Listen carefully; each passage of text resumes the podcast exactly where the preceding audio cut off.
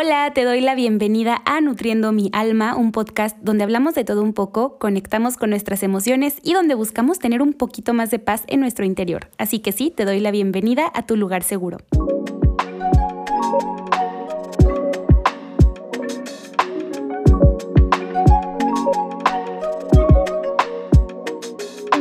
Hello amigos, espero que estén súper bien, que estén teniendo un excelente miércoles. Yo estoy muy feliz de estar un día más grabando un nuevo episodio para ustedes. Estos días había estado fuera de mi ciudad, estuve en la Ciudad de México porque se me juntaron algunas cositas de trabajo y en serio disfruté muchísimo de mis días por allá, estuve conociendo, comiendo delicioso y, en serio sí me encantaron estos días, pero bueno, hay que volver a la rutina. Se siente un poco raro, ¿no? Cuando ya regresas a tus hábitos diarios, como que cuesta un poquito tomar el ritmo otra vez. Pero bueno, aquí estamos de nuevo, de verdad ya tenía muchísimas ganas de grabar un capítulo y el día de hoy les tengo un tema que requiere de muchísima comprensión y empatía con nosotras mismas.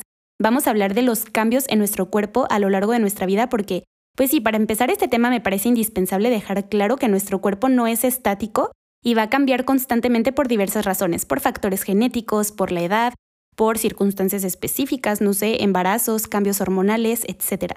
Entonces no podemos esperar que nuestro cuerpo se vea exactamente igual durante toda la vida porque esto simplemente no es posible de manera natural. O sea, no sé si les ha pasado escuchar a sus tías, a sus mamás decir de que, uy, no, yo cuando tenía 15, 17 años tenía una cinturita y que no sé qué, yo no sé qué me pasó, yo no sé por qué ya no tengo ese cuerpo. Amigos, pues porque es natural, es normal que nuestro cuerpo vaya cambiando y no podemos esperar que se quede idéntico todo el tiempo, eso simplemente no es posible. Entonces, creo que es súper importante entender que nuestro cuerpo se va a modificar por muchísimas cosas. Entonces sí, creo que hay que ser muy comprensivas y muy compasivas con nosotras mismas y no criticarnos si nuestro cuerpo cambia. O sea, también entender que es parte del el proceso de la vida. Y bueno, centrándonos en el foco de este podcast, en los trastornos alimenticios, en los miedos a la comida, también podemos notar muchísimos cambios al atravesar un TCA y es muy importante recordar que tu trastorno al apoderarse de tu mente te va a hacer creer que estás haciendo lo correcto al restringirte la comida porque estás según logrando el cuerpo que querías. Pero volvemos a lo mismo, es lógico que al dejar de comer nuestro cuerpo va a disminuir su tamaño, pero eso no quiere decir que estamos haciendo lo correcto, porque recordemos que los trastornos alimenticios son mortales y lo que puede disfrazarse al principio de algo inofensivo como, no sé, recortar los carbohidratos o las calorías de tu día, puede al final convertirse en una enfermedad mental muy grave y de la que es súper difícil salir. Y entonces, claro que al atravesar por un trastorno alimenticio o como te digo, por miedos a la comida, tu cuerpo va a disminuir su tamaño porque le estás dando menos calorías de las que requiere. Y volvemos al tema de las dietas estrictas, que simplemente no funcionan. Porque tarde o temprano tu cuerpo te pasa factura de absolutamente todo. Entonces va a llegar el momento en el que te exija esas calorías y esos nutrientes que le quitaste. Y, y es que si la cultura de la dieta nos tiene así, buscando nuestro cuerpo supuestamente ideal, mediante la restricción calórica, que ya sabemos que contar calorías es lo menos natural del mundo y sobre todo poco sostenible, porque no podemos vivir contando calorías de todo lo que comemos. Amigos, ni siquiera yo sé cuántas calorías tiene lo que me como muchas veces. Y eso que estudié nutrición, porque pues esto en realidad es muy variable y sí me pasa que muchas veces personas que atraviesan por un TCA saben muchísimo más de calorías que yo, o sea, les digo, yo no sé exactamente cuántas calorías tiene el plato que me estoy comiendo.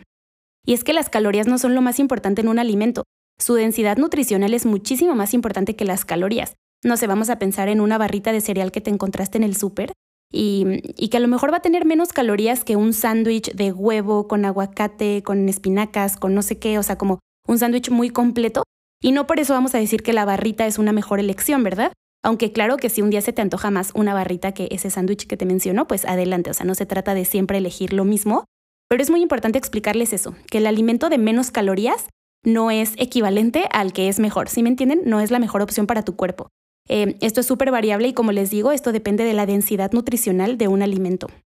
Y es que piénsenlo por un momento, vivimos haciendo de todo para bajar de peso y hemos estado tanto tiempo de nuestra vida haciendo dietas estrictas, teniendo conductas compensatorias, que hemos llegado a normalizar los síntomas de esto. Dolores de cabeza, mareos, irritabilidad, y estamos dispuestas a sufrir de todo con tal de llegar al cuerpo que la sociedad nos ha hecho creer que tenemos que tener y definitivamente me parece una locura. Yo me puse a pensar el otro día que, a ver, no sé, ¿qué pasaría si una persona que tú amas con todo tu corazón te platica lo que está sintiendo, te dice que sus decisiones le están afectando en su salud mental eh, y tú notas que incluso se está volviendo evidente en su salud física? ¿Tú qué le dirías? Pues obviamente le vas a decir que se cuide, que cuide de ella misma, de él mismo, que te preocupa y que quieres lo mejor para esa persona. que a ti no te importa si sube o baja de peso a consecuencia de enfocarse en su salud mental, porque la quieres feliz.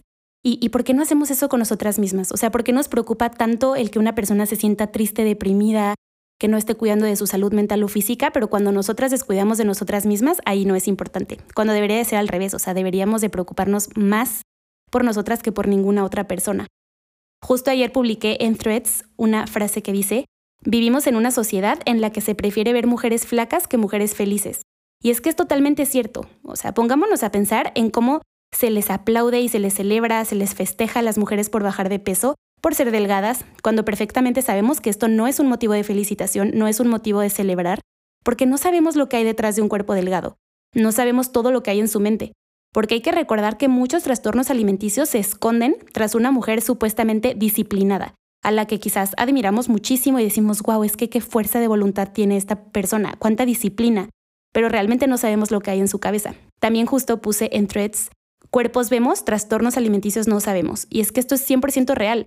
Creo que ya llegó el momento de dejar de compararnos con los cuerpos que vemos, porque ponte a pensar, o sea, ¿de verdad quieres vivir con miedos a la comida toda tu vida? ¿Quieres vivir revisando cada parte de tu cuerpo y obsesionándote con él por siempre? Creo que una parte muy importante es entender que nuestro cuerpo ya tiene un tipo establecido y normalmente es por genética, que esto no es sinónimo de descuidarnos, porque siento que esto muchas veces se puede llegar a confundir. Eh, no sé, puede que malinterpreten lo que les digo y que les suene a, bueno, pues así estoy, así soy, entonces ya voy a comer cualquier cosa. Pues claro que no, o sea, sí es muy importante nutrir nuestro cuerpo con alimentos que sabemos que le hacen bien, pero justo con el fin de mantenernos fuertes, nutridos, no con el fin de buscar modificar al máximo nuestro cuerpo porque esto simplemente no es sostenible a largo plazo. Hay que recordar que el 95% de las personas que inician una dieta van a recuperar o van a aumentar su peso inicial al cabo de unos 2 a 5 años. Esta vez tengo una manera que creo que es muy sencilla de explicar de, por qué las dietas no funcionan y de por qué volvemos a nuestro peso inicial o lo aumentamos. Y es que en nuestro cuerpo existe algo que para entenderlo mejor podemos llamarlo como set point o punto de control, que es por así decirlo el punto en el que nuestro cuerpo se siente bien, se siente saludable, se siente completo. Y recuerden que en nuestro cuerpo tenemos algo llamado homeostasis, que es esa propiedad de nuestro organismo que consiste en la capacidad de mantener las condiciones internas estables sin importar los cambios que haya en el exterior. O sea, al hablar de homeostasis nos referimos al estado de equilibrio y funcionamiento del cuerpo de forma adecuada, como la presión sanguínea, la temperatura corporal, la frecuencia respiratoria, niveles de glucosa, etc.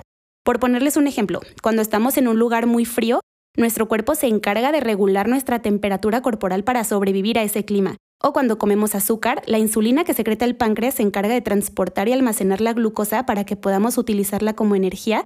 En fin, nuestro cuerpo de verdad es una maravilla, o sea, hace muchísimas cosas por nosotros para mantenernos sanos y equilibrados. Pero así como nuestro cuerpo busca regular nuestra temperatura y siempre busca el equilibrio, algo parecido pasa con nuestro peso. Y volvemos a esto que les decía del set point. Cada persona tenemos un peso aproximado en el que nuestro cuerpo se siente, por así decirlo, a salvo, completo, sano.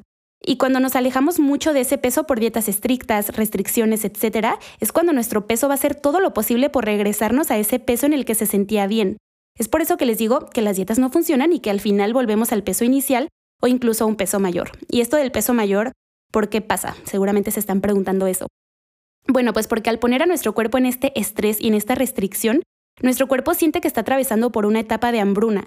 Entonces, al regresar a ingerir alimentos que consumíamos antes, nuestro cuerpo lo que va a hacer es absorber y almacenar todo lo del alimento como diciendo, bueno, por si vuelvo a sufrir de hambruna, por si, por si me vuelvo a quedar sin alimento, tengo que tener mis refuerzos, ¿sí me entienden?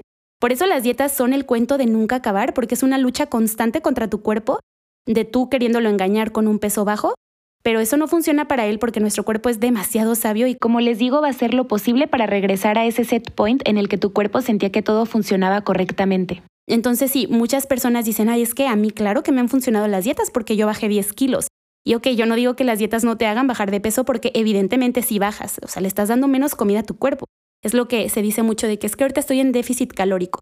Y el déficit calórico es literalmente consumir menos calorías de las que tu cuerpo requiere. Esta es la definición.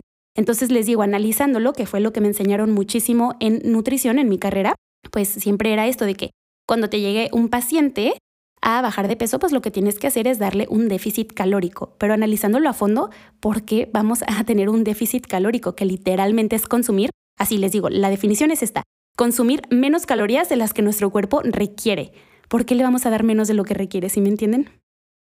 Entonces sí, pues esto es una lucha constante en la que tú quieres engañar a tu cuerpo, pero tu cuerpo va a hacer todo lo posible para regresarte al peso que tenías. Y, y, pues sí, como les digo, muchas personas podrán decir que claro que la dieta les sirvió, pero yo les pregunto a esas personas si conservaron ese peso que bajaron con esa dieta. Porque les digo que al cabo de unos 2 a 5 años las personas van a regresar a su peso normal o incluso lo van a aumentar. Entonces, sí, pregúntate qué pasó después de unos años de haber hecho esa dieta. ¿Te fijas que ese cuerpo que tenías antes, por así decirlo, regresó y a mí me sucedió justo eso, ya les he platicado que yo bajé más o menos unos 12 kilos y estuve flaca por una temporada, pero ahora de pronto volví a mi peso anterior, que claro, ahora me doy permiso de comer lo que se me antoja porque entendí que es la manera correcta de vivir y de mantenerme sana mental y físicamente. Pero a ver, dime si después de esto que te expliqué del set point, consideras que hacer dietas estrictas vale la pena. Por supuesto que no, porque nuestro cuerpo ya está constituido de una manera y no podemos vivir peleando y luchando contra él. O sea, ya llegó el momento de abrazarnos, escucharnos y amarnos tal y como somos. Claro que es hermoso cuidarnos, como les digo, darle a nuestro cuerpo alimentos que lo nutren, dormir bien, meditar si es que a ti te funciona, pasar tiempo con nuestros seres queridos, hacer cosas que nos den felicidad.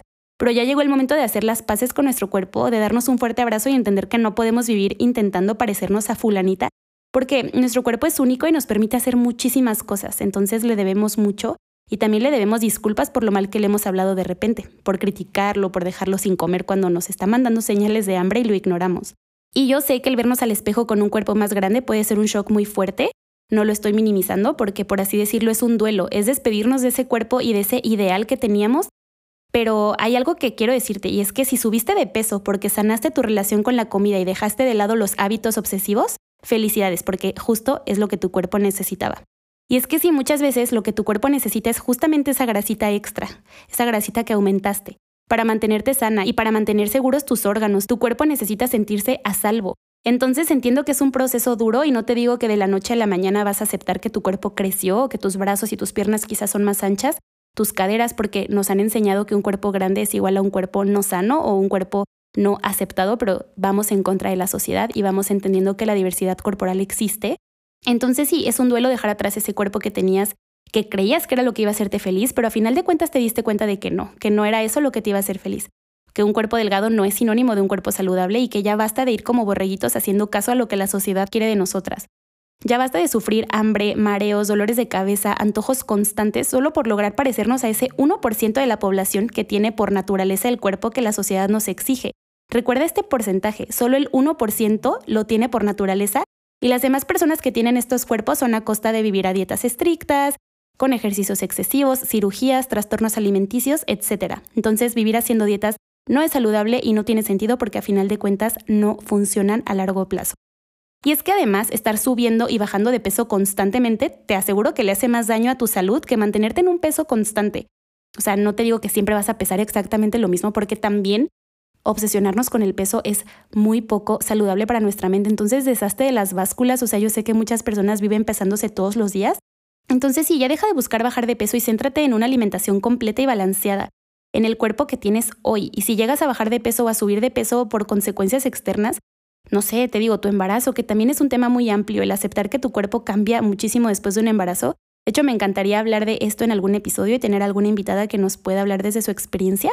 Pero es que de verdad se nos olvida lo maravilloso que es nuestro cuerpo y todo lo increíble que es capaz de hacer, incluso darle vida a otro ser humano.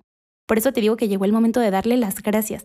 Y recordar que el amor propio y la aceptación no llegan a ti gracias a un cuerpo delgado, esto viene desde adentro y hay muchísimo trabajo por hacer. Entonces creo que es súper importante que entendamos que nuestro cuerpo va a cambiar a lo largo de nuestra vida. No sé, porque de repente por circunstancias ya no puedes hacer el mismo ejercicio que hacías antes, no sé, por tu trabajo o a lo mejor por alguna enfermedad que tuviste ya no puedes hacer el mismo ejercicio que hacías antes, por algún dolor, no sé, en tus rodillas, en tus caderas, en tu cintura. Cualquier cosa que te pase a lo mejor ya no te va a permitir hacer la misma cantidad de ejercicio o a lo mejor por algo que estás atravesando no puedes comer de la misma manera, te cambian un poco tu alimentación por algo en específico que no tenga que ver con bajar o subir de peso, o sea, que sea como por algo, no sé, suponiendo que tienes gastritis, anemia, no sé, te cambian tu dieta, tu cuerpo va a ir cambiando constantemente por muchísimas cosas. Les digo que hay demasiados factores que hacen que nuestro cuerpo cambie de tamaño. Pero esto no tiene que ser un problema porque tenemos que entender que somos cíclicas y que no vamos a mantener un mismo cuerpo toda la vida. Entonces creo que tenemos que ir entendiendo eso, agradeciéndole a nuestro cuerpo lo que puede hacer y cómo se va adaptando a las circunstancias externas. Acuérdense que una vez le subí a Instagram un escrito que hice de repente, o sea, de repente se me ocurrió escribir esto que es quiérete en todas tus versiones. No importa si ahorita estás más flaca o más gorda que hace mm, un mes. No importa si ahorita ya no te cierra el pantalón o si te queda flojo el pantalón. No importa si estás despeinada o si estás desmaquillada. No importa si te salieron granitos. No importa nada porque eres tú misma y sigues siendo tu misma esencia y lo importante es justo eso. Que también siento que ahorita escuchamos mucho esto de busca tu mejor versión y lo asociamos a mi mejor versión seguramente es mi versión más flaca. Pero ¿quién te dijo eso? Tu mejor versión no tiene nada que ver con tu físico, porque tu valor va muchísimo más allá de un cuerpo. O sea, ¿por qué pensaríamos que tu mejor versión es una versión flaca? Cuando tu mejor versión puede ir muchísimo más allá de un cuerpo. O sea, tu mejor versión es que ya te sientas más cómoda contigo, que estés logrando cosas, que estés haciendo eso que siempre quisiste. Entonces tenemos que dejar de pensar que la mejor versión tiene que ver con tu físico porque no tiene absolutamente nada que ver. Creo que tenemos que entender justo esto que nuestro cuerpo cambia, que el cuerpo de las demás personas cambia y que esto no debería de ser un motivo de preocupación.